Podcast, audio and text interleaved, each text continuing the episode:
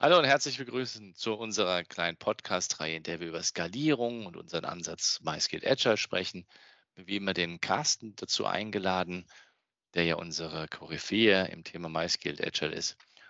Und heute hat Carsten gesagt, wollte er mal über Soziokratie sprechen und was das so ist. Und ähm, vielleicht ganz zu Anfang, wir selber haben sehr viel mit Soziokratie nicht nur herumexperimentiert, sondern uns das dann auch angeschaut und für mich war so der Moment, wo ich gedacht habe, aha, das könnte tatsächlich funktionieren, als ich einen spannenden Film geschaut habe über Kinder, die in Schulen sich selbst mit Hilfe von soziokratischen Methoden organisieren. Der Film heißt School Circles, den kann ich echt empfehlen.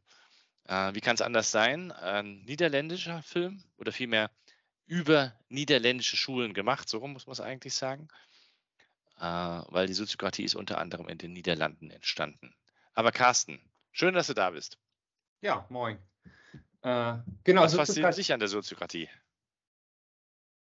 Ich finde die, die Idee zu denken, wo liegt Verantwortung, die, die arbeiten ja mit so Kreisen immer, es geht immer um Kreise und äh, die brauchen immer einen Purpose, die brauchen immer einen Zweck und sich wirklich zu überlegen, welche, welche Kreise, es können Teams sein, können aber auch sozusagen Leute aus Teams sein. Also da kommt sehr viel schon, schon ein bisschen Methodik mit die, mit, mit, die einen zwingt, tatsächlich wirklich zu schauen, wer ist wofür verantwortlich.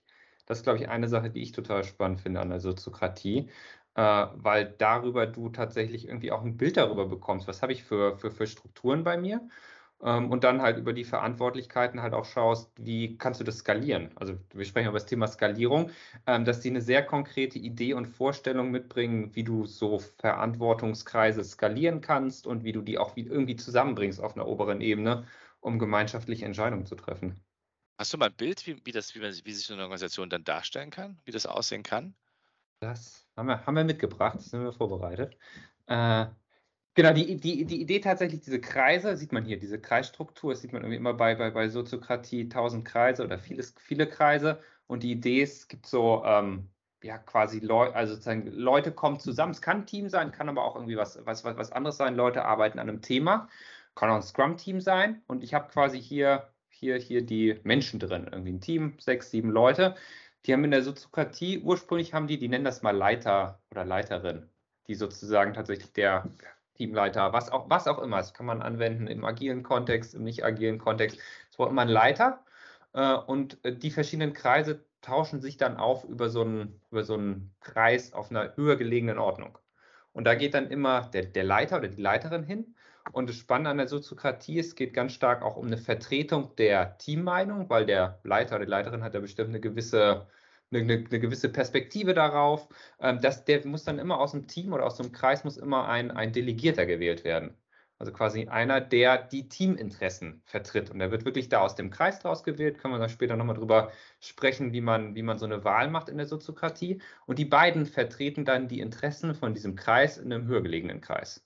Und dann kommen dann alle, die zu dem Thema X oder wenn es eine Firma mit 100 Leuten ist wie bei uns, die kommen dann alle in so einem übergeordneten Kreis zusammen, besprechen da ihre Themen. Das, der, der Kreis braucht auch wieder Thema, Purpose, muss, muss, äh, äh, was die entscheiden können.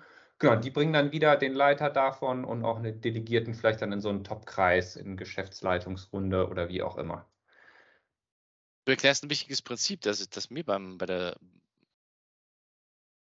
Beschäftigung mit der, mit der Soziokratie nochmal klar geworden ist. Wir reden ja immer von Product Vision oder Purpose oder dem Ziel, das ein Team haben soll. Und das scheint in der Soziokratie extrem wichtig zu sein. Also kein Kreis ohne Ziel, richtig? Ein Kreis ohne Ziel. Und bei uns, ich sag mal, bei uns, äh, Boris Gloger Consulting, wir haben ja, ich weiß nicht, wann wir angefangen haben ich glaube, wo, wo, ich vor sechs Jahren gekommen bin, war, glaube ich, gerade die, waren wir so groß, dass wir verschiedene Teams gegründet haben. Ja. Und dann ging es erstmal Team, Team Purpose, dann haben wir irgendwann mal eine Product Owner Runde, eine Scrum Master Runde gemacht. Und, und diese Übung bei uns, wo wir das, wo wir uns damit beschäftigt haben, wir mussten uns wirklich in den, die Teamkreise hatten wir, da hatten wir auch schon Product Vision und wo soll es hingehen, aber wirklich in der Scrum Master Runde, also wir hatten dann zwei so übergeordnete Kreise, Scrum Master, ich selbst war in der Product Owner Runde, uns wirklich hinsetzen und überlegen, was ist unser Purpose, was ist auch unser Angebot an die Organisation, weil da zusammenkommen und irgendwie reden, wie, wie, wie geht es uns, was wollen wir irgendwie machen, ist ganz nett. Aber wirklich zu sagen, was, was, die, in der Soziokratie nennt sich das dann Domäne, was, was ist unsere Domäne, wofür stehen wir, was für eine Dienstleistung bringen wir auch in die Organisation rein was müssen, was wollen wir entscheiden, wo muss man uns irgendwie konsultieren.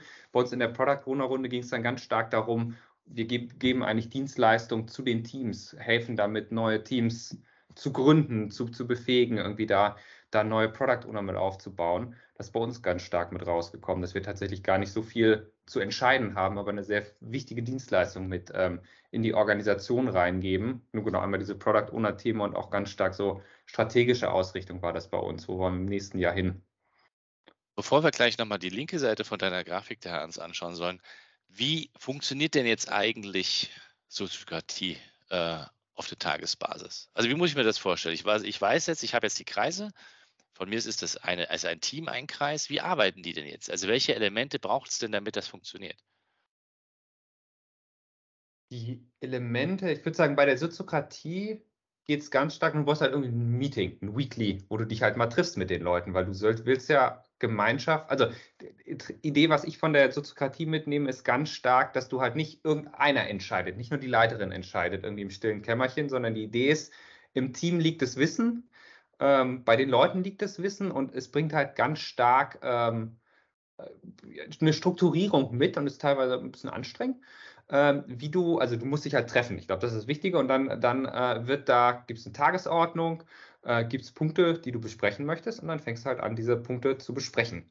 Ähm, und dann gibt es nach der, nach der Soziokratie, ähm, sozusagen in, in, der Reihenform, gibt es dann, genau, gibt dann das Thema, dann machst du, machst du da so eine Gesprächsrunden, guckst dir erstmal die Inhalte an ähm, und dann, dann kristallisierst du eine Meinung raus und am Ende kommt dann eine Entscheidung raus, die äh, möglichst alle Leute mittreffen können. Nennt sich so dann so, so ein Kon Kon äh, Konsent bei der Soziokratie.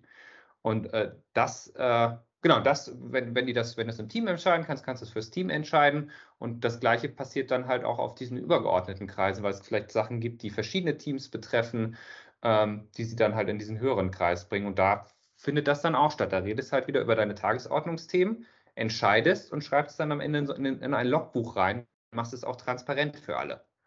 Ähm, dass du, wenn du im Team was entschieden hast, das wollen wir jetzt so machen, kann, kannst du das auch noch nach einem Jahr später durchlesen. Oder beziehungsweise die Idee ist ja, dass es dann auch von den Leuten, ich glaube, auf der Ebene relativ klar mitgetragen wird. Aber gerade wenn es um unternehmensweite Entscheidungen oder so geht, wird das wirklich transparent gemacht. Und dann kann das jeder mit einlesen. Wie treffen die denn die Entscheidung? Also ich meine, Entscheidung wird ja in, in klassischen Organisationen auch getroffen. Was ist denn das Besondere hier? Ähm, es geht um eine Kon Konsent mit, mit, mit T, Konsententscheidung. Ähm, und es läuft so ab, ist keine, ist keine Mehrheitsentscheidung, ist auch keine Konsensentscheidung. Also Konsens wäre, dass, dass, dass jeder sagt, ich gehe mit. Mehrheit wäre irgendwie mehr als 50 Prozent gehen mit oder mehr als 60 Prozent. Und die Idee von diesem Konsent, ich beschreibe das immer gerne so als so eine, also es ist krass, äh, wir, wir, hatten ja mal eine, eine Expertin dabei bei uns auch in der Firma. Es ist so eine, äh, es ist schon ordentlich zacki auf, auf, auf, auf Speed gebürstete Entscheidung, wie du Entscheidung, nee, Weg, wie du Entscheidungen treffen kannst. Da kommst du, kommst du zusammen und dann wird irgendwie gesagt, dann, dann redest du, genau, erstmal geht es um, äh, um irgendwie Informationen einhandeln, ein, einhandeln. Es geht irgendwie, weiß ich nicht, strategische Ausrichtung fürs nächste Jahr, dann wird das irgendwie zusammengenommen äh, und dann wird geschaut, nachdem du Inhalte hast, wird nach, nach Meinung gefragt und dann schreibt man irgendwie alles mit, wo man irgendwie sieht, wo die Leute mitgehen können. Und dann wird gefragt, können, können, können, können, könnt ihr da mitgehen, was wir hier jetzt aufgeschrieben haben, auf dem Flipchart, auf irgendwas. Und sobald dann da sich irgendjemand räuspert und sagt, hm, da vielleicht nicht, dann wird sofort weggestrichen, wird, wird, wird die Person gefragt, wo, wobei könntest du denn noch mitgehen? Und wird da schnell aufgenommen. Und darüber sehr stark quasi zu gucken, du fragst immer nach Einwänden. Hast, hat jemand einen Einwand dagegen? Ich glaube, das, das Klassischste wäre irgendwie, du schreibst es irgendwie auf, nimmst es irgendwie mit. Vielleicht hat jemand schon eine, eine Idee, was da entschieden werden soll, dann besprichst du das. Und dann guckst du halt durch, wo sagt jemand, oh, da habe ich ein Bauchgefühl, da habe ich eine bessere Idee. Äh, und das arbeitest du dann da schnell rein. Und die Idee für die Entscheidung ist, äh, da können alle mitgehen. Person X findet es vielleicht nicht super, aber sie kann das dann gegenüber ihrem Team auch noch vertreten, zu sagen, da bin ich mitgegangen.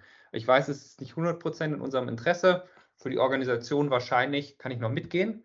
Und wenn sie nicht mitgehen kann, dann muss sie halt einen anderen Vorschlag machen oder einen besseren Vorschlag. Und darüber kommst du halt super schnell an die Themen, wo Leute nicht mitgehen können. Weil meistens ist es ja so, wenn du irgendwie was äh, besprichst oder entscheidest, bei den meisten Sachen können die meisten eh mal mitgehen. Und dann gibt es halt ein paar, paar, ich sag mal so, so Stellschrauben, wo man dann vielleicht direkt anfängt, darüber zu diskutieren und vielleicht eine bessere Lösung rausfindet oder halt vielleicht ein bisschen abschwächen muss. Das ist sehr, sehr ausführlich erklärt, was dabei passieren kann. Aber es funktioniert, wenn man das, das professionell einübt. Das ist wahr, also äh, weiß nicht, ver, ver, ver, ist die Entscheidung schon getroffen, denkst du, oh wow, das ging jetzt aber schnell, wo man sonst, wenn man das nicht strukturiert macht und versucht, irgendwie gemeinschaftlich eine Entscheidung zu treffen, kann man um heißen Brei rumlabern, äh, eine halbe Stunde ohne eine Entscheidung zu treffen. Ja, ich fand das auch fast, ein, also die, die bringen ja für, aus meiner Sicht zwei Sachen zusammen. Einmal diese Kreisarbeit, die wir ja auch schon im Unternehmen sehr viel geübt haben, also wirklich im Kreis miteinander reden und sich auch aussprechen lassen. Und dann aber zu sagen, sag halt anstatt Ja, sag einfach, ob du nicht, also was dich daran hindert, Ja zu sagen. Und, und in, der, Sekunde, wo du sagst, es hindert mich etwas, dann wird halt so lange darüber gesprochen mit jeder einzelnen Person, was es braucht, damit diese Person Ja sagen kann ohne gleich den gesamten Beschluss zu verändern. Also das finde ich schon faszinierend. Also man sagt dann zum Beispiel, wir wollen in den Urlaub fahren äh, nach Afrika. Und dann sagt eine, ja, aber ich kann da nicht mitfahren, weil der Flug ist so lang. Okay, und dann könnte man darüber reden, was könnte dir den Flug angenehmer machen? Wäre es in Ordnung, weiß ich nicht, wenn wir First Class fliegen? Und dann sagt die Person vielleicht, ja, dann, ist, dann kann ich das machen. Dann sagen die anderen im Kreis vielleicht, ja, hm, First Class, bisschen teuer jetzt, aber wenn dann alle mitgehen, können, ist zwar keiner wirklich, wirklich super happy mit der Lösung, aber alle können mitgehen. Und das finde ich war ziemlich krass, wie schnell das dann auch geht. Und wie wenig Spielraum man da auch lässt. Also da geht es auch nicht mit nochmal hin und her und nochmal hoch iterieren, sondern es wird halt so lange im Kreis miteinander verhandelt auf die Art, bis alle mitgehen können. Ja. Den geringsten und den geringsten Schmerz haben, mitzugehen. Genau, eine Sache, ja. Was man vielleicht da, fällt mir dazu ein, was einige Leute vielleicht schon kennen, ist diese Fist of Five oder Fünf-Finger-Feedback, heißt es, glaube ich, auf, auf, auf Deutsch, ja. wo du auch abfragst. Wir machen das gerne gerade auch mit irgendwie Entscheidern, irgendwie, wenn es darum geht, ein Transformation-Team zu gründen oder so, oder zu sagen, wollen wir jetzt den, den, den langen Weg gehen oder wollen wir erstmal nur ein bisschen was machen, fragst du ab. Fünf ist volle Zustimmung, dann geht es runter bis eins. Und eins ist dieses, ich finde es nicht gut, aber ich kann noch mitgehen und du kannst halt dann die Faust zeigen. Und wenn du die Faust machst, heißt es, ich kann nicht mitgehen, aber ich muss einen anderen Vorschlag mit reinbringen. Also ich kann nicht nur dagegen sein. Also ich ja. muss irgendwas mit reingeben. Das, was du gerade eben beschrieben hast, bei dem, ich glaube, bei der, bei der reinen Soziokratie, da redest, sitzt du wirklich im Kreis und es geht rein rum und jeder sagt und du nimmst es mit. Und so kannst du auch mit größeren Gruppen, kannst du irgendwie gucken, wie ist so die Zustimmung. Oder wenn da eine Eins ist, kannst du die Leute fragen, was bräuchtest du denn, dass du irgendwie eine Zwei oder eine Drei hast? Und dann kann man immer hören, ob da was Konkretes kommt oder irgendwie nur so, ach ja, das ist nur so unsicher und ich kann mir das noch gar nicht gut vorstellen, aber ich kann schon mitgehen. Dann brauchst du vielleicht nichts. Aber wenn dann bei der Eins noch kommen vielleicht auch coole Vorschläge. Das kann man, also kann man auch in normalen Meetings total gut nutzen. Und was ist das, diese Doppelbindung? Wie funktioniert die genau? Wozu braucht sie eigentlich? Ah, die Doppelbindung, genau. Das ist diese, diese Geschichte mit dem, dass du eine Leiterin und den Delegierten hast. Was ich mitgenommen habe, ist und ähm, was total, oder was für mich total einleuchtend ist, ist diese, diese Idee von, der Leiter vertritt die Leitungsinteresse. Er hat ein gewisses Interesse. Wenn er jetzt Teamleiter ist, dann will der irgendwas erreichen mit seinem Team und will irgendwo hin und hat, weiß ich nicht, Ziele und was auch immer. Und die Teammitglieder, die gucken möglicherweise ein bisschen anders auch auf das Team und was das Team macht und leistet und tut. Und die Idee ist halt von, von dieser doppelten Bindung oder doppelte Kopplung, dass dann nicht nur der Teamleiter das Team vertritt, in der, die Interessen des Teams in einer, quasi in diesem höheren Kreis, sondern dass tatsächlich beide Perspektiven mit reinkommen. Nämlich auch die von dem Teammitglied. Und dass tatsächlich der und, und der, der, der, das Teammitglied, der dann Delegierter ist, der vertritt wirklich die Interessen von den Leuten.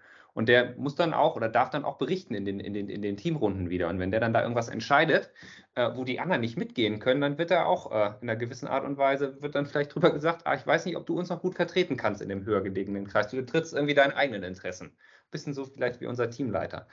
Ähm, und ich glaube, einmal, einmal tatsächlich dieses andere Bild mit reinzubringen und halt ähm, dann auch gemeinschaftliche Entscheidungen zu treffen, die dann auch wieder von den, ich sag mal, von den, von den Teammitgliedern ähm, mehr oder stärker auch mit, äh, wie sagt man das, äh, ja, mitgetragen werden können. Es geht ja sozusagen darum, einmal Ideen mit reinzubringen nach oben, aber gleichzeitig geht es auch um Vertretung. Und ich glaube, es geht so weit, dass in der Schweiz äh, gibt es, glaube ich, ein Gesetz, ich glaube, Schweiz war es, Österreich nicht, dass du in so also Organisationen, die wirklich so organisiert sind, brauchst du keinen Betriebsrat. In der Schweiz brauchst du ab irgendwann X einen Betriebsrat.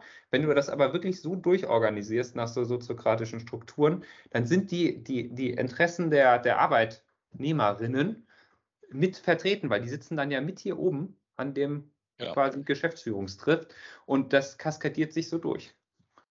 Glaube, das war die, ist für mich auch das spannendste Bild zu sagen.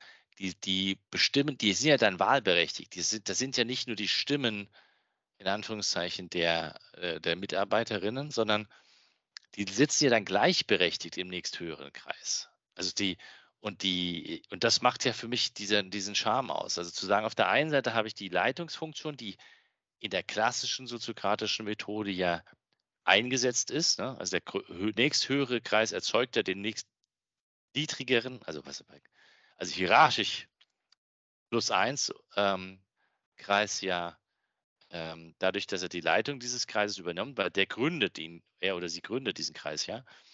Und in der Sekunde, wo der Kreis gegründet ist, wird dann quasi mit den neuen oder mit den dazukommenden Menschen der, der oder die Delegierte gewählt. Und dieser Delegierte ist in der gleichen Entscheidungsbefugnis wieder wie die Leitungsfunktion im darüber hinaus höher liegenden Kreis. Also insofern ist das total paritätisch. Plus du machst, halt eine, plus du machst dann halt diese Konsentnummer in ja. diesen Kreisen. Du entscheidest ja. halt gemeinsam. Und nicht, nicht die, die, die, die Leiterinnen haben genau die gleiche Widerspruchs- oder sozusagen, ähm, äh, äh, wie, wie heißt das, also sozusagen Widerspruchsrecht wie, wie, wie, wie, wie jeder Delegierte. Also wird keine, kein Unterschied gemacht. Lass uns doch nochmal ganz kurz, ähm, nachdem die, die Grundideen ja klar sind und wir das ja auch nochmal äh, als die Folien, den Foliensatz dann nochmal hergeben können. Den, hast du eine Idee, was der Unterschied zwischen Soziokratie, äh, Holokratie und äh, Soziokratie 3.0 ist? Ja.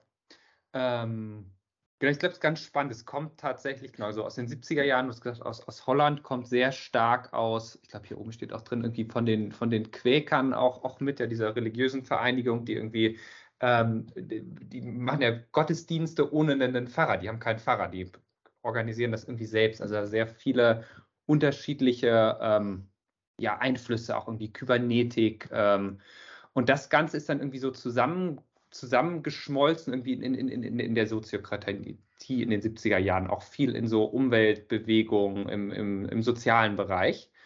Ähm, und dann kam irgendwie so, hier steht 2007, so ähm, 2000er Jahre wurde gesagt, das ist ganz nett, aber irgendwie in den Organisationen funktioniert das nicht, ist irgendwie zu frei. Da sind diese, wir gucken uns mal diese vier Prinzipien an. Das kriegen die Organisationen nicht hin. Das braucht ein bisschen ein klareres Regelwerk. Daraus ist dann tatsächlich diese Holokratie entstanden weil äh, gesagt wurde, ja, das ist ein bisschen vielleicht ein bisschen zu, zu, zu, zu fluffy. Man, man muss irgendwie, braucht irgendwie einen Weg, wie man das gut einführen kann, wie man dann auch mit diesen Meetings umgeht und mit denen, wer ist berechtigt, was zu machen.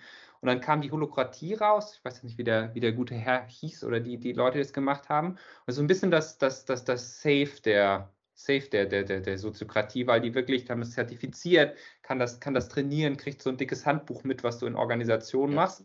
Und dann, komm, dann kommst du wirklich stark in den, in den Regelwerk rein, wie diese Organisationen funktionieren. Was brauchst du für Kreisen? Wie läuft ein Meeting ab? Und so weiter, wo, glaube ich, viele spannende Sachen mit drin sind. Es wirkt ein bisschen überbordend oder auch bei, bei den Organisationen, wo ich das mitbekommen habe, dann bist du halt auf einmal wie in so einem Parlament äh, quasi drin. Und es ist sehr, sehr. Bürokratie, finde ich. Ne? Also Soziokratie hat zwar hat die Prinzipien und aus der Holokratie, deswegen habe ich, fand ich es abschreckend. Also das Buch ist der Hammer. Also es ist wirklich wie ein, ein, ein Gesetzbuch. Ja. Das fand ich, ein paar Ideen finde ich gut nach wie vor, aber dachte ich, wow, Wahnsinn. Ja, du machst ja quasi dein, dein Gesetzbuch für deine Organisation, wo du dich halt fragst, brauche ich, also hilft es mir, so viele Gesetze zu haben? Dann bist du ja. halt wieder auch in sehr starken, in starren Strukturen drin. Und ich sag mal, das, was ein bisschen an der Soziokratie, ja, ich sag mal, durch die Holokratie be, bemängelt wurde, da fehlt was, das funktioniert nicht. Da haben sich dann halt die Leute, die irgendwie Soziokratie mitvertreten, äh, zusammengesetzt. Die haben dann Soziokratie 3.0 gemacht, haben sie es getauft. 2015 auch schon. Ähm, und das im Vergleich zu der Holokratie, Open Source, kannst dir alles angucken, ist alles frei zugänglich. Und die haben tatsächlich, genau, wenn man das googelt, beziehungsweise wir geben euch den Link gerne mit, äh, das ist wirklich so ein, ich weiß gar nicht, wie viele Seiten es hat, 200 Seiten Buch, wo wirklich die ganzen Prinzipien, die Ideen, was du machen kannst, wo da haben die alles zusammengenommen, haben auch Agile und Lean-Prinzipien mitgenommen irgendwie. Da findest du Planning, Taskboard, was auch immer. Ähm, also das, was wir Agilisten kennen, ist da auch alles mit reingewoben. Also es ist durchaus, also es ist eher wie so ein Riesenbaukasten von, von, von, von Ideen und Prinzipien, was man super mitnehmen kann, um, ich sag mal, einzelne Elemente mitzunehmen, aber sich tatsächlich auch eine soziokratische Organisation zu bauen. Das ist der Pattern-Baukasten. Ne? Das ja. wäre, wo Soziokratie prinzipienbasiert ist, ähm, ist Holokratie für mich so diese schon der Versuch eines Kochbuches, also rezeptbasierter. Und Soziokratie 3.0 macht jetzt da Pattern draus und sagt, ich muss auch Beispiele und Modelle haben, wie man bestimmte Dinge macht, ohne jetzt vorzuschreiben, was du davon übernehmen musst. Ja. Ja, genau, da kann ich mache mal hier zwei, zwei Folien weiter. Was total spannend ist, wir sprechen hier über Skalierungsframeworks. Ja. Das ist tatsächlich eine, einer der wenigen Frameworks, die ich äh, kenne, die tatsächlich für verschiedene, die haben halt verschiedene Ideen, wie du Organisationen strukturieren kannst, halt wieder über diese Kreise. Und das ist da auch irgendwie, weiß ich nicht, 10, 15 Seiten von, äh, von diesem Buch mit drin, wie so eine ähm, ja, für sich Organisation aussehen, nennen, nennen, nennen die das, wo die Teams quasi den Wert schaffen und damit hast du irgendwie so eine, so eine Zentrale, die oder so ein Hub, der irgendwie Finanzen, äh, Marketing oder so, die innen drin sind und wie die halt miteinander verwoben sind oder haben so eine Serviceorganisation ähm, oder auch Ideen, wie du das halt wirklich so fraktal die Organisation skalieren kannst und wie du das dann wieder zusammenhalten kannst. Also geht auch immer viel um, wir hatten ja schon Purpose, viel um, viel um Eigenständigkeit der einzelnen Kreise, dass die selbst Entscheidungen treffen können. Vielleicht das ist auch noch was, was ich mitnehme, ganz stark von der, von der Soziokratie, ist halt sich wirklich darüber, dass du halt darüber überlegst, wer darf denn welche Entscheidung treffen, dass du halt dann auch schaust, dass du möglichst viele Entscheidungen bei den Teams belässt. Und wirklich nur noch, wenn du halt mal anfängst darüber zu reden, ähm, dann halt schaust, nee, das müssen wir nicht entscheiden. Ah, da, da, will jemand, dass wir das entscheiden. Die wollen wir gar nicht entscheiden. Zurück an die Teams, weil auf einmal beschäftigst du dich damit als Organisation. Ich glaube, das hat, können wir gleich auch nochmal darüber sprechen, was das bei uns bei Boris Gloger gemacht hat. Ähm, das finde ich, hat, hat bei uns wirklich was ausgelöst, tatsächlich, da mal zu überlegen und zu sagen, warum soll das, weiß ich nicht, ein Führungskreis oder ein, ein Scrum Master Kreis bei uns entscheiden. Das müssen die Leute selbst entscheiden. Genau. Sonst erzähl mal vielleicht, Boris, du, du hast es ja ganz stark bei uns mit reingebracht damals. Ähm, ja. Ähm, so ein bisschen aus der, was, was ich noch mitgenommen habe, war aus der Idee heraus, weil du bist, ich meine, als Ge Geschäftsführer, als Gründer gab, gibt es eine besondere oder bist du immer in einer besonderen Situation. Und ich glaube, deine Intention davon, was ich mitgenommen habe, war zu sagen, ich will nicht mehr allein, nee, ich will eigentlich gar nicht mehr diese Entscheidung treffen, auch, auch strategisch mich weiter rausziehen. Bisher hat das nicht so gut funktioniert und mit der, mit der Soziokratie und auch mit diesen Kreisen äh, eine Möglichkeit gesehen, das ein bisschen stärker oder besser, besser zu organisieren und zu orchestrieren. Hat es funktioniert? Ich glaube, die, die, die, ähm, ob es funktioniert, das weiß ich noch nicht, weil wir sind noch mitten im Prozess. Die, ähm, die Grundproblematik, die du hast bei einer größeren Organisation, ist ja, dass du irgendwie dafür sorgen musst, dass die Organisation sich selbst ständig mit den eigentlichen Themen im Außen beschäftigt. Und klassisch wird es ja organisiert ähm, mit Hilfe von hierarchischen Managementsystemen, die mehr oder weniger gut funktionieren. Ja. Und ähm, und die Problematik ist ja, dass du es irgendwie immer wieder dazu, dass es immer wieder dazu führt, du hast es gerade beschrieben, dass plötzlich an die nächsthöhere Ebene und Hierarchien werden immer entstehen in Organisationen, weil wir einfach nur, nur weil Systeme werden sich immer irgendwie kristallisieren, das nennt sich halt dann ähm, äh, ähm, na, Hierarchie. Auf jeden Fall brauchst du ja irgendwie die Möglichkeit, immer wieder zu sagen, für was ist denn jede einzelne, einzelne Ebene äh, zuständig. Und, in, und meistens, und wie gelernt haben wir, dass immer die höchste, äh, die, die höhere Ebene für die untere Ebene zuständig ist. Und das ist in der Soziokratie nicht der Fall. Die geht hin und sagt, wir sind erstmal nur für uns selber zuständig und dann mag es in der Abstimmung mit anderen äh, in der gleichen Organisation Themen geben, die wir nicht un, unbeeinflusst von den anderen entscheiden können. Und wie löst man das denn? klassisch wird dann irgendwie ans Management äh, eskaliert und die sollen irgendwas entscheiden. Und in diesem Fall versucht man aber tatsächlich wieder ein partizipatives System zu etablieren aus all diesen äh, Teams heraus.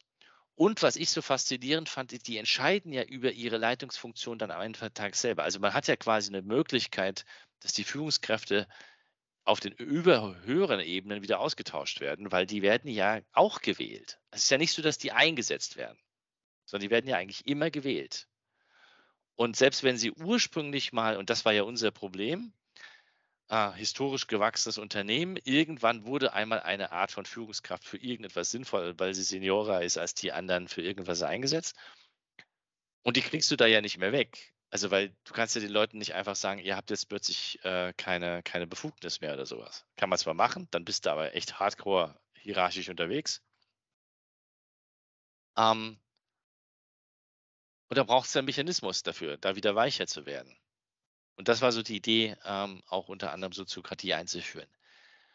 Hat es funktioniert? Ähm, ich denke, es hat funktioniert. Es hat auf jeden Fall mehr Bewusstsein dafür geschaffen, wer für was ähm, zuständig ist. Und jetzt kann ich immer nur von uns sagen, wir haben halt nochmal ein besonderes Problem. Wir nehmen sehr viele Leute auf, wir wachsen sehr schnell. Und der Prozess, das zu lernen, dauert sehr lange. Also das unterschätze ich immer wieder. Also die Prinzipien sind ja trivial, nicht? Also du hast da diese Doppelbindung und dann hast du den Konsent, in dem du sagst, ähm, ich treffe die Entscheidung andersherum.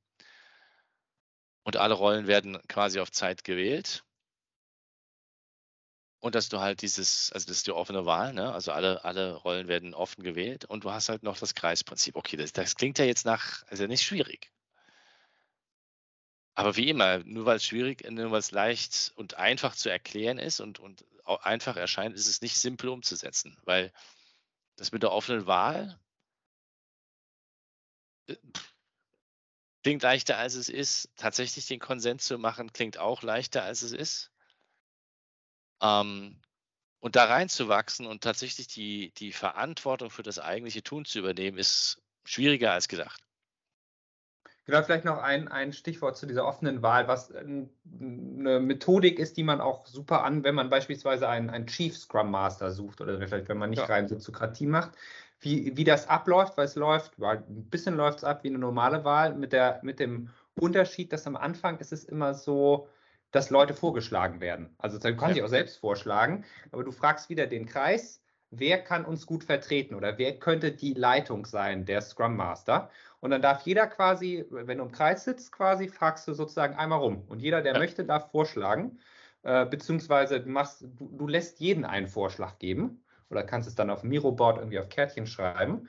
Ähm, genau, dann guckst du es dir an ähm, und genau, du brauchst immer eine Begründung. Warum sollte die Person das machen? Da kommen dann manchmal echt auch Leute raus, wo man davor, wo die Person vielleicht selbst noch gar nicht gedacht hat, sie sollte das machen, weil die Leute bei ihr irgendwie sehen, oh, du hast super Fähigkeiten XY, X, äh, so. Ja. Dass es nicht darum geht, irgendwie, ich habe, ich bin hier irgendwie der Größte, irgendwie hinten, im Hintenrum irgendwelche politischen Abstimmungen und irgendwie, wer, wer wird hier nach oben gelobt, sondern wirklich die Leute müssen das entscheiden. Genau, dann machst du noch ein, zwei Runden quasi. Gibt es dann so eine, eine, erste Vorschlagsrunde, äh, dann kann man sich nochmal, da kann man es nochmal anpassen. Ähm, und danach wird tatsächlich irgendwie dann wieder mit diesem Konsentprinzip geguckt, wer könnte es denn gut machen? Und am Ende wird dann die Person gefragt, willst du es überhaupt machen? Na, ich, fand das, ich fand das in diesem Film School Circus, den muss man sich einfach anschauen. Da macht kleine Kinder wählen quasi, als kleine Kinder, Schulkinder wählen halt ihre, ihre Klassensprecher. Und da sagt das eine Kind tatsächlich, naja, ich schlage den halt vor, also genauso wie du es gesagt hast, weil ich glaube, dass man da schreiben können muss, wenn man diesen Job machen sollte. Und er konnte halt noch nicht schreiben. Ich finde es total irre, ja. Also die haben das halt dann offen, offen ohne Schreiben gemacht, aber das ist ja wurscht. Aber das heißt, rauszuarbeiten auf die Art, welche Kriterien werden eigentlich angelegt, weil die werden ja vorher nicht festgelegt. Also die ähm, Pädagogik hat eben nicht gesagt, Leute, die Kriterien sind, du musst schreiben können. Sie hat einfach was glaubt ihr denn, was sinnvoll ist? um euch vertreten zu können. Fand ich schon irre. Ah, fand ich sehr irre, ja. Genau. Ist das für jede Firma was? Ich, also die, ich sag mal, da so, so, so ein paar von, von diesen Prinzipien, so eine offene Wahl mal zu machen, auch mal mit einem Konsens zu arbeiten, vielleicht sogar auch so eine, so eine doppelte Verknüpfung. Ich glaube, das ist schon, also da, da kann, man, kann man mal auch niederschwellig das mal ausprobieren. Äh, das auf jeden Fall. Was für mich ist es was für Firmen, die tatsächlich, weil ich finde, es geht so, da kommt irgendwie das Buzzword Selbstorganisation um die Ecke und man hat auf einmal agile Teams und auf einmal wird irgendwie gesagt, die Leute sollen mehr entscheiden und hier übernimmt niemand Verantwortung in sehr, sehr klassisch hierarchischen Strukturen, wo du tatsächlich dann einen Oberbau hast, wo du gar nicht, also wenn du mal selbst was entscheiden möchtest, äh, entweder kannst du es gar nicht, weil du dich mit so vielen Leuten abstimmen musst, oder B, dann entscheidest du was und dann kommt irgendjemand um die Ecke und sagt, nee, wir machen es doch anders. Ich glaube, in Organisationen, wo so eine Gemengelage ist und irgendwie einen, eine Sehnsucht oder einen Wunsch oder äh, auch die Erwartung, dass die Leute auf einmal selbst entscheiden, kann aus meiner Sicht sich mal mit Soziokratie auseinanderzusetzen und gerade diese Übung zu machen, wer entscheidet denn jetzt was?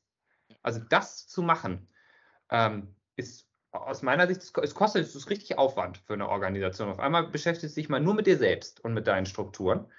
Ähm, kann es aber super hilfreich sein, um das Ganze so ein bisschen zu, zu, zu entschlacken und tatsächlich auch von den Führungskräften, die irgendwie alles entscheiden müssen, auch mal Sachen wegzunehmen. Beziehungsweise das halt wirklich transparent zu machen. Das liegt jetzt beim Team. Ähm, ich denke, für die Organisation äh, total.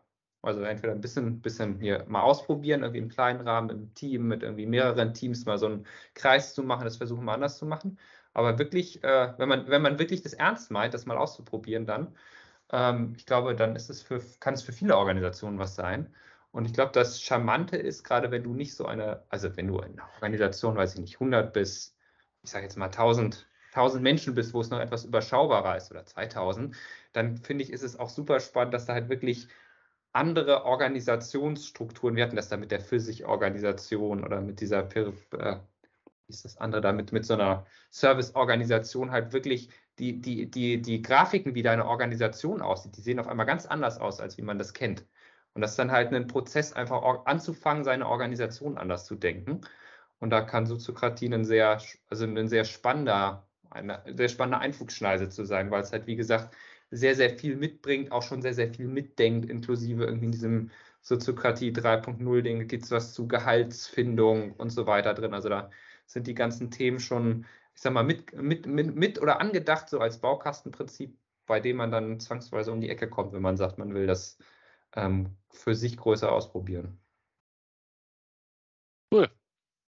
Also, ihr Lieben, ähm, beschäftigt euch mal ein bisschen mit äh, Soziokratie, ist, glaube ich, wirklich für jede Organisation genauso, wie es ähm, Carsten gerade sagt, schon mal ein, Hinweis darauf, dass es tatsächlich anders gehen kann. Also, ist, das fand ich für mich auch eine der, der schöneren Aspekte dieses, dieses, dieses Dings. Es ist im Andersrum ist es langatmig. Also es erzeugt tatsächlich, äh, es dauert eine Weile, bis man das kann und es ist auch ein Stückchen bürokratisch, wenn man es sklavisch äh, ausprobiert. Und wenn man plötzlich das Gefühl bekommt, man kann halt gar nichts mehr entscheiden. Also das fand ich ist auch eine, so eine so eine Lehre, so eine, so eine Lehre aus dieser, aus dem Prozess bei uns, nur wenn man sagt, man fragt sich mal, was man denn eigentlich entscheiden kann, heißt das nicht, dass man nichts entscheiden darf. Das heißt ja nur, dass man mal drüber nachdenkt, ob jede Entscheidung da getroffen werden muss, wo sie jetzt gerade getroffen wird. Sondern, aber entscheidet weiter, Leute, weil sonst werden Organisationen äh, extrem langsam, wenn man nichts entscheidet. Ja, weiß nicht, was du noch was ergänzen magst, Carsten, aber. Ich finde, das war ein schöner so. Abschluss. Dann, ihr Lieben, ähm, vielen Dank fürs Zuhören. Wir werden diese Reihe äh, weitermachen und ich hoffe, dass ihr auch beim nächsten Mal wieder dabei seid. Bis denn. Ciao. Tschüss.